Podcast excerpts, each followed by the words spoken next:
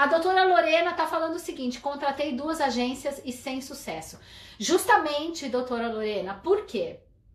Porque o Instagram não é local de você fazer cardzinho pronto com foto comprada, escrito agende agora, marque a sua consulta para fazer o seu aparelho já. Não vai funcionar isto. Rede social não é local de venda, é local de validar você como profissional, é local de se relacionar com os seus pacientes.